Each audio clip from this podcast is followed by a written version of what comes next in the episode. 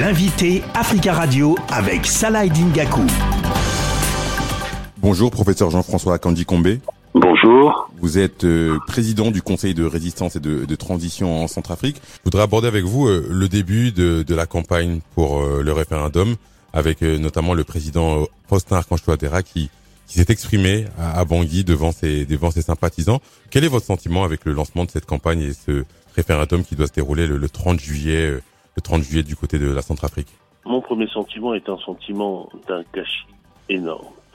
le pays est aujourd'hui, la République centrafricaine est aujourd'hui dans un état où il y a besoin de politique publique pour permettre aux Centrafricains de manger, de boire de l'eau saine, d'aller à l'école, d'envoyer leurs enfants à l'école, de développer ce pays.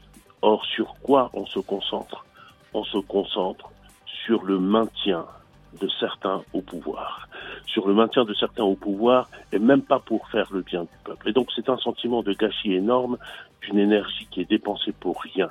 Et pour le reste, pour le reste, ce référendum, il faut que tout le monde le sache, et d'ailleurs tout le monde le sait, c'est l'acte final du coup d'État constitutionnel que Touadéra a décidé de faire et de faire euh, en passant, y compris au prix du meurtre, au prix du sang, et ce qui court devant les Centrafricains aujourd'hui, c'est une crise immense. Quand bien même il n'y aurait pas de sang qui coulerait, ce projet est un projet diviseur des Centrafricains. C'est un projet d'anéantissement de la nation centrafricaine. C'est un projet qui doit disparaître et qui doit disparaître corps et âme, y compris avec ceux qui l'ont conçu. Par rapport à ce, ce référendum, et ce changement constitutionnel, on, s'attarde notamment sur euh, la possibilité pour euh, Faustin Archange Touadéra de, briguer plusieurs mandats. Mais il y a aussi d'autres dispositions comme euh, la binationalité qui serait interdite par l'article 10 notamment. Quel est votre sentiment par rapport à, cette disposition? Alors, il y a un préalable avant que je réponde à votre question. Euh, Aujourd'hui, cette question, lorsqu'elle est posée, le camp Touadéra euh, attend de la réponse, attend la réponse pour s'en saisir, pour dire voici euh, des Centrafricains qui participent à la campagne pour appeler à voter non. Je voudrais être très clair là-dessus. Le Conseil de résistance et de transition n'appelle pas à voter, ni oui, ni non.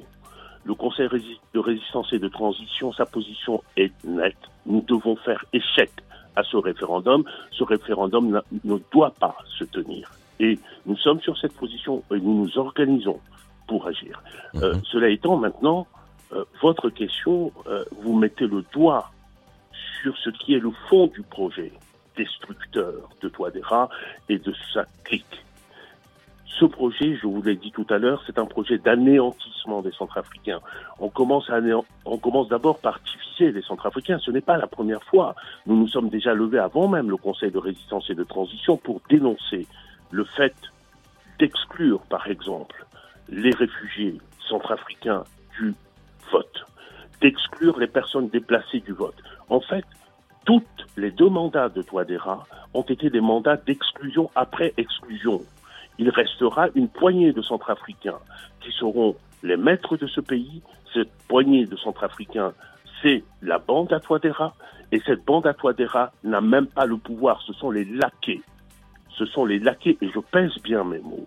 Ce sont les laquais de forces extérieures, de puissances financières extérieures et de puissances mafieuses. C'est cela qu'est devenue la République centrafricaine et c'est cela que porte ce projet pour demain.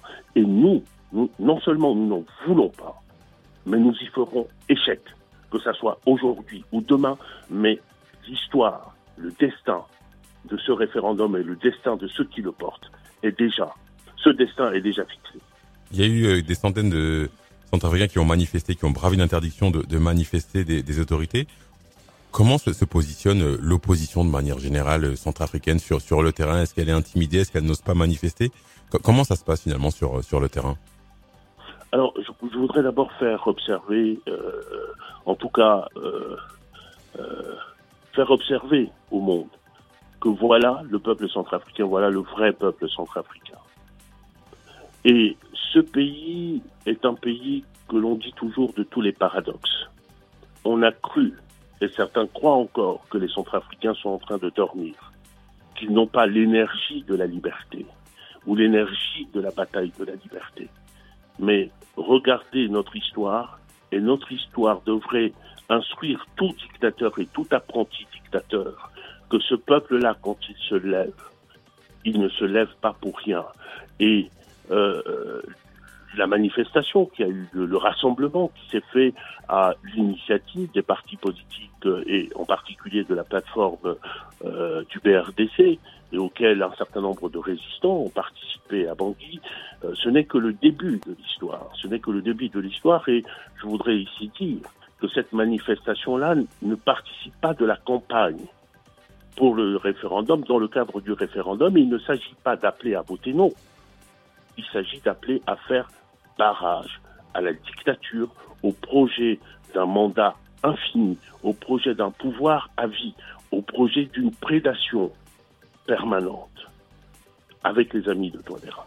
Et donc ce projet-là, euh, il continuera et euh, euh, nous ferons en sorte, nous inviterons encore nos compatriotes à ce que tous ensemble nous bloquions la voie à ce projet funeste, parce que la constitution qu'ils veulent euh, hors de Centrafrique contient certainement des imperfections, mais il contient également des éléments d'un bouclier protecteur de la population dont précisément Touadéra ne veut pas. Plusieurs centaines de combattants expérimentés de Wagner sont arrivés en Centrafrique pour, je cite, assurer la sécurité en prévision du, référendum du, 30 juillet.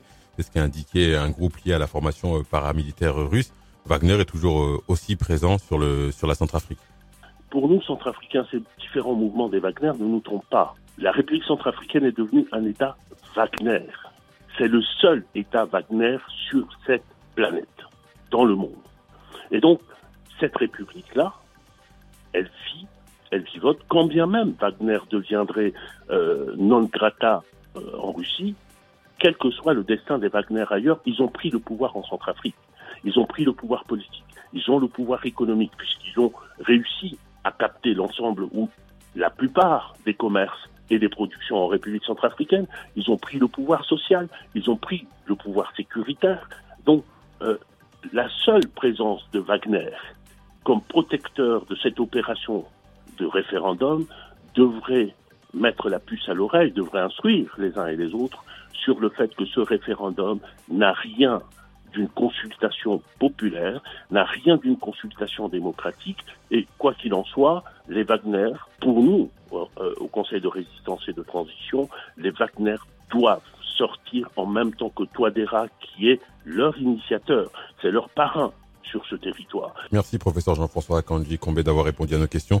Je rappelle que vous êtes président du Conseil de résistance et de transition en Centrafrique. Merci beaucoup. Merci, c'est moi qui vous remercie.